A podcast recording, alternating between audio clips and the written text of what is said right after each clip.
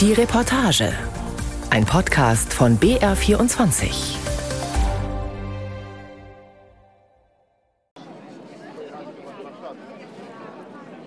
Mitte Juni in Zilona Góra zu Deutsch-Grünberg im Westen Polens.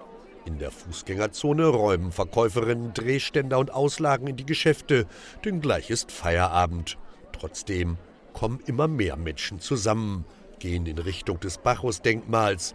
Der Weingott thront schelmisch grinsend mitten auf dem zentralen Platz. Ich werde nicht für dich sterben, hat eine schwarz gekleidete junge Frau auf ihr Pappschild geschrieben. Eine ältere hält ein schwarzes DIN A4-Blatt in der Hand. Darauf steht, hört auf, uns zu töten. Gut 300 Demonstrantinnen und Demonstranten sind eine halbe Stunde später rund um den Weingott versammelt. Zu seinen Füßen stehen jetzt Frauenporträts, drumherum Protestplakate. Manche der Protestierenden tragen ein Bild von Dorota Leik. Sie starb Ende Mai in einem Krankenhaus, weil ihr ein lebensrettender Schwangerschaftsabbruch verwehrt wurde. Die 33-Jährige hatte in der 20. Schwangerschaftswoche Fruchtwasser verloren. Die Klinikärzte aber wagten nicht, den Fötus abzutreiben und so ihr Leben zu retten. Sie starb an einer Blutvergiftung. Dorota ist nicht das einzige Opfer. Seit der Verschärfung des Abtreibungsrechts im Herbst 2020 sterben immer wieder Frauen. Deshalb rufen die Protestierenden keine einzige mehr. Elsbieta Pollack greift zum Mikrofon. Sie ist die Marschallin, die gewählte Chefin der Selbstverwaltung der westpolnischen Wojewodschaft Lubuskie, zu Deutsch Lebus. Elsbieta Pollack gehört der liberalen Bürgerplattform an. Wir müssen für unsere Rechte kämpfen, sagt sie. Wir können nicht akzeptieren, dass Frauen unter mittelalterlichen Bedingungen leben, dass sie sterben müssen, weil es ein schlechtes Gesetz gibt. Während sie spricht, verteilen Frauen Handzettel. Wenn der Staat uns nicht schützt, helfen wir uns selber, steht darauf. Dazu Kontaktadressen, etwa von Abortia Besgranic. In der Organisation Abtreibung ohne Grenzen vermitteln Unterstützerinnen die Pille danach, aber auch sichere Abtreibungen im Ausland, wie es heißt. In rund 50 polnischen Städten und Dörfern gehen an diesem Tag Menschen auf die Straße, gedenken den verstorbenen Schwangeren und machen ihrem Unmut Luft, so wie seit Jahren. Das ist meine Protestkiste und da hat man da schon immer alles drin. Und mein Megafon. Ja Rund 200 Kilometer weiter nördlich, in einem kleinen Dorf unweit von Stettin, wühlt Martha Schuster in einem lila Plastikkorb. Sie zieht ein rot-weißes Megafon hervor, gelbe Warnwesten, Aufkleber in Regenbogenfarben, eine gelbe Plastikente, schwarze Kabelbinder, Gesichtsmasken mit rotem Blitz. Der rote Blitz ist das Symbol des allpolnischen Frauenstreiks. Die Bewegung hat sich 2016 gegründet, ist im ganzen Land vernetzt und organisiert zahllose Proteste und Aktionen. Martha Schuster ist Regionalkoordinatorin für den Großraum Stettin. Ich bin ja von, von ganz Anfang an dabei. Ich habe Frauenstreik Grifino gegründet. Ich habe Frauenstreik, also Ogólnopolski Streik Kobiet Stettin gegründet. Erstmal hier in Grifino. Wir waren damals die kleinste Stadt, die einen Protest gemacht hat. Damals gehen Zehntausende schwarz gekleideter Frauen und Männer in ganz Polen auf die Straßen, demonstrieren gegen den Gesetzesvorschlag nationalkonservativer Politiker, das Abtreibungsrecht zu verschärfen. Czarne Protest, der schwarze Protest, nennt sich die Bewegung. In der Kleinstadt Grifino, rund 20 Kilometer südlich von Stettin, organisiert Martha Schuster den Widerstand.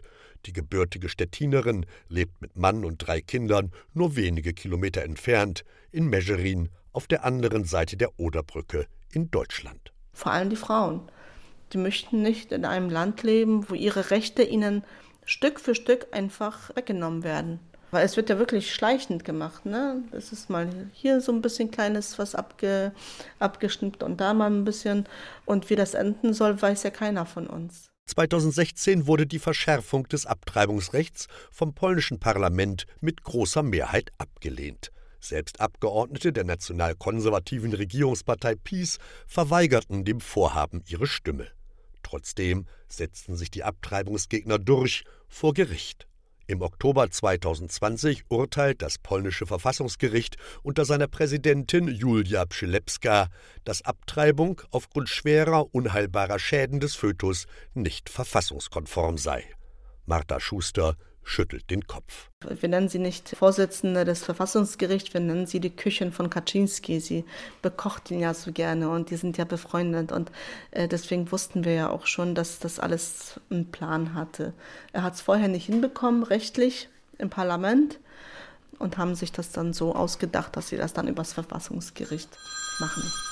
Entschuldigung, vergessen. Kosiu, coś ważnego, bo mam wywiad. Nie? Nie? Nie? Das war Goscha aus Grifino. Wir machen jetzt nämlich einen Wohltätigkeitsball. Ob Gewalt gegen Frauen oder Kinder, die Vertuschung von Missbrauchsfällen in der katholischen Kirche oder die Diskriminierung queerer Menschen. Martha und ihre Mitstreiterinnen vom Streikkobjett protestieren dagegen. Was als Kampf gegen die Verschärfung des Abtreibungsrechts begann, ist längst zu einer gesellschaftlichen Bewegung geworden, die sich den immer stärker werdenden Einflussnahmeversuchen der Regierung entgegenstimmt. Diese ist unabdingbar bemüht, auf allen Ebenen ihr Welt- und Wertebild durchzusetzen, national, konservativ und katholisch.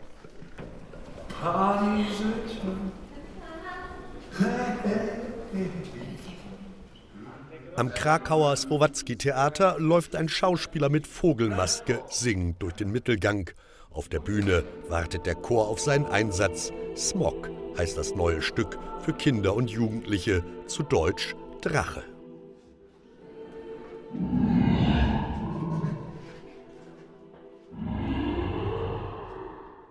Das Untier liegt großgruselig im dunklen Bereich der Bühne. Sein Brüllen hallt durch das ganze Haus.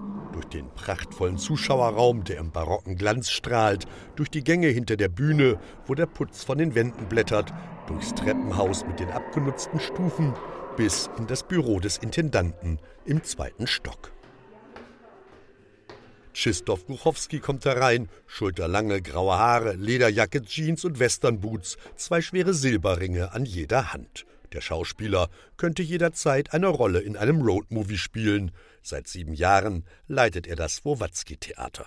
Jestem e, dyrektorem teatru imienia Juliusza Słowackiego w Krakowie. Tak się składa, że zarówno naczelnym, jak i artystycznym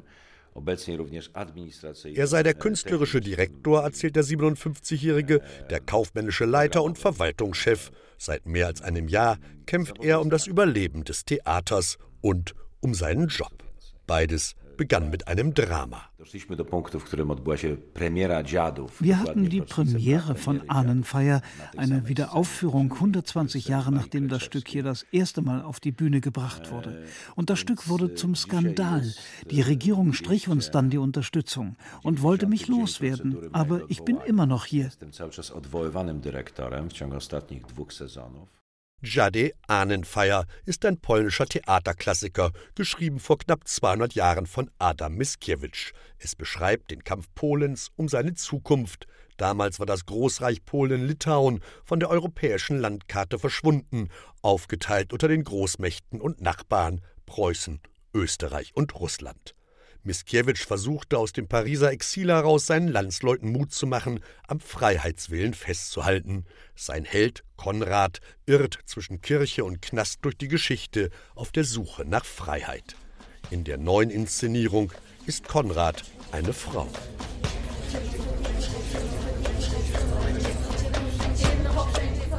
Sotto Benje, was wird sein, wirbt der Trailer für die Neuauflage des Klassikers. Auf die Bühne bringt ihn Maja Kiszewska, eine der bekanntesten zeitgenössischen Theatermacherinnen in Polen. Wir erreichen sie per Videoanruf in Warschau. Uh, uh, Wenn wir über das Heute sprechen, dann müssen wir über die Frauen reden, ihre Proteste, ihre Demonstrationen, die Solidarität, auch von Männern, die sie unterstützen. Diese Energie ist so stark. Ich fühlte Konrad, der Freiheitskämpfer. Das ist heute eine Frau.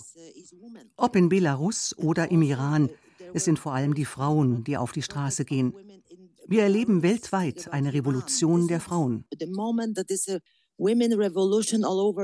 Und so besetzte sie die Konrad-Rolle mit einer Frau, kürzte den Originaltext ohne ein Wort zu ändern, passte Bühnenbild und Kostüme der Jetztzeit an, Jumpsuits statt Uniformen, T-Shirts statt Rüschenhemden. Uh,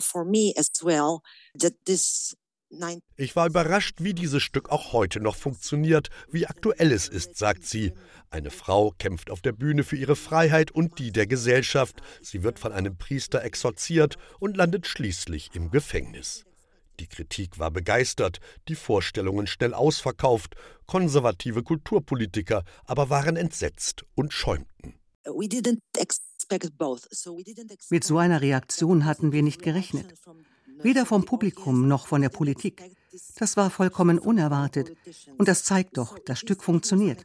Es berührt noch immer, weil es so polnisch ist. Es geht um das Kämpfen, das Weiterkämpfen und um das Verlieren. Dass der Kampf aber auch abseits der Bühne weitergeführt würde, auch damit hatte sie nicht gerechnet. Die Chefin der Schulaufsichtsbehörde warnte Schüler und Studenten vor einem Theaterbesuch, Begründung, das Drama enthalte inadäquate und für Kinder und Schüler schädliche Interpretationen.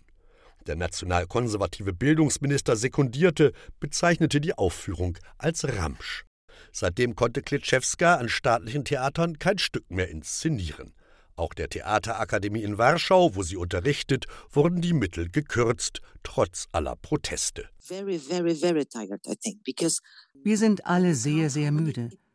Wenn wir überlegen, wie oft wir auf der Straße waren, wie viele, und wenn du merkst, da bewegt sich nichts, dann ist das frustrierend. Die Regierung macht einfach weiter, wie sie will. Der Protest interessiert sie nicht. Da verlierst du irgendwann das Vertrauen.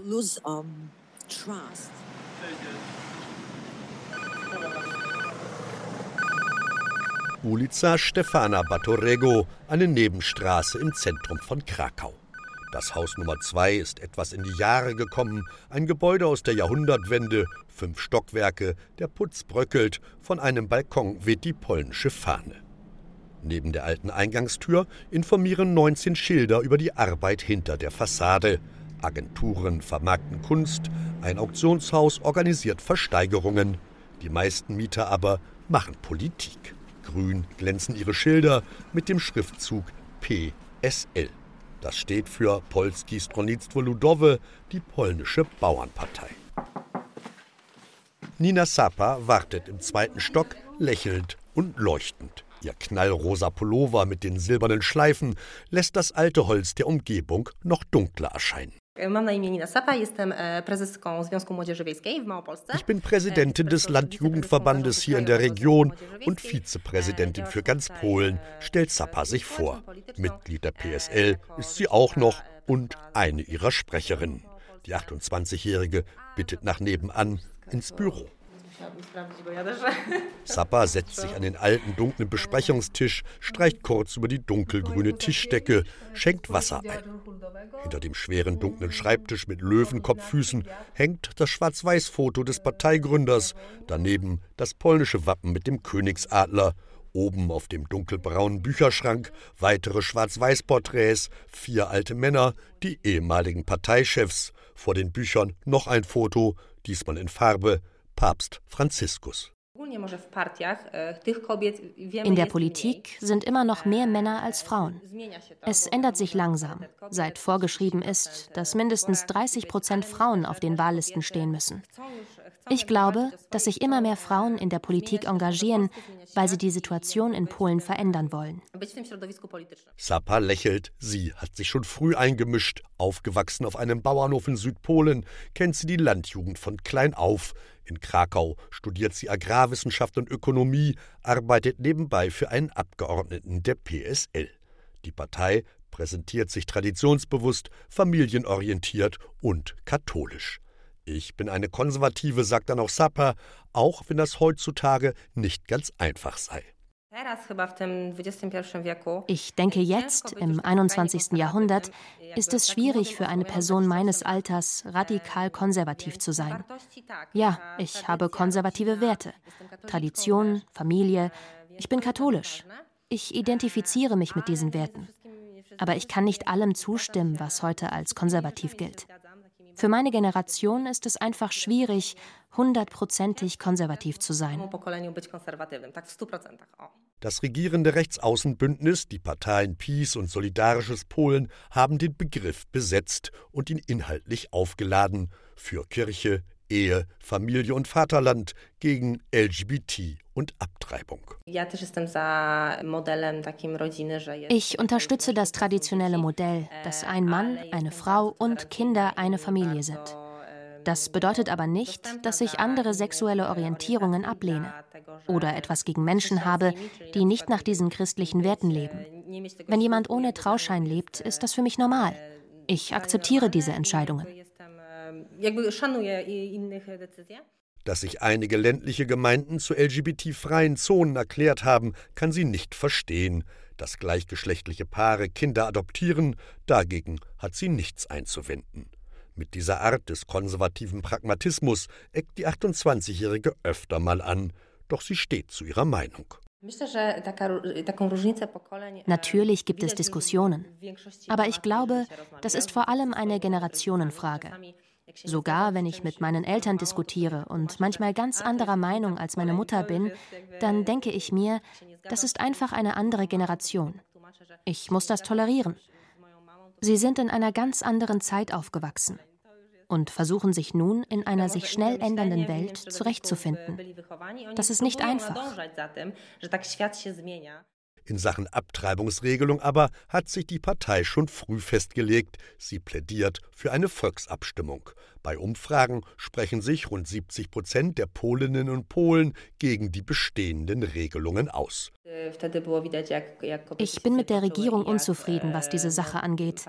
Aber irgendwie ist es um das Thema ruhig geworden, weil wir so viele andere Probleme haben, vor allem wirtschaftliche. Alles ist teurer geworden und die Leute müssen kämpfen, um über die Runden zu kommen. Aber ich denke, zur Wahl wird das Frauenthema wieder auftauchen ale przy wyborach myślę, że ten temat może wrócić. Ani jednej więcej. Ani jednej więcej. Wissen Sie, wir hätten niemals gedacht, dass so etwas in Polen passieren könnte. Wir hören diese Geschichten aus Irland, aber niemand hätte gedacht, dass so etwas im 21. Jahrhundert in Polen passieren könnte. Und jetzt scheint es, als würden wir ins Mittelalter zurückkehren.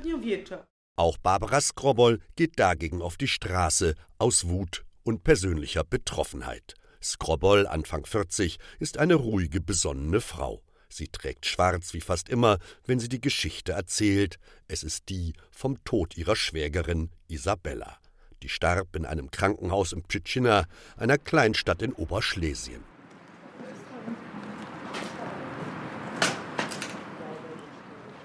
Ein paar Besucher eilen in Richtung eines schlichten, zehngeschossigen Klinikbaus. Diesen Weg nahm auch die 30-jährige Isabella am Morgen des 21. September 2021. Am Tag zuvor hatte Isabella Fruchtwasser verloren und das Krankenhaus kontaktiert.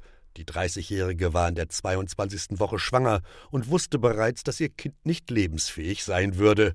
Bei dem Fötus war eine schwere Chromosomenstörung diagnostiziert worden. Barbara Skrobol. Die Ärzte in der Klinik haben ihr gesagt, dass sie warten müsse, bis das Herz des Kindes aufhöre zu schlagen. So sehe das Gesetz es vor.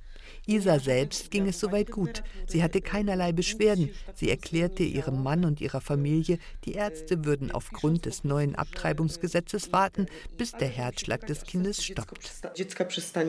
Während Isabella im Krankenhaus warten musste, dass der Fötus in ihrem Bauch stirbt, schickte sie Textnachrichten an ihre Angehörigen berichtete ihnen, so Skrobol, dass die Ärzte aufgrund des neuen Abtreibungsgesetzes Angst hätten, etwas zu unternehmen. Dieses verbietet, selbst bei schwersten Fehlbildungen des Fötus, eine Schwangerschaft zu unterbrechen. Isabellas Gesundheitszustand verschlechterte sich. Wir wissen, dass sie selbst versucht hat zu intervenieren. Sie hat an die Ärzte appelliert, etwas zu unternehmen. Sie hat um Hilfe gebeten, auch weil sie eine neunjährige Tochter hat, Maya, um die sie sich kümmern muss. Auch die Mitpatientinnen versuchten die Ärzte zu überzeugen, etwas zu unternehmen. Isa hat sich dann im Zimmer erbrochen. Es ging ihr sehr schlecht, aber die Ärzte haben keine weiteren medizinischen Schritte eingeleitet. Isabella starb am Morgen des 22. September 2021 auf dem Weg in den OP an einem septischen Schock. Barbara Skrobol bleibt ganz ruhig, während sie erzählt, und man kann nur ahnen, wie sehr Isabellas schrecklicher Tod die Familie aus der Bahn geworfen hat. Trotzdem beschließt sie, die Umstände öffentlich zu machen.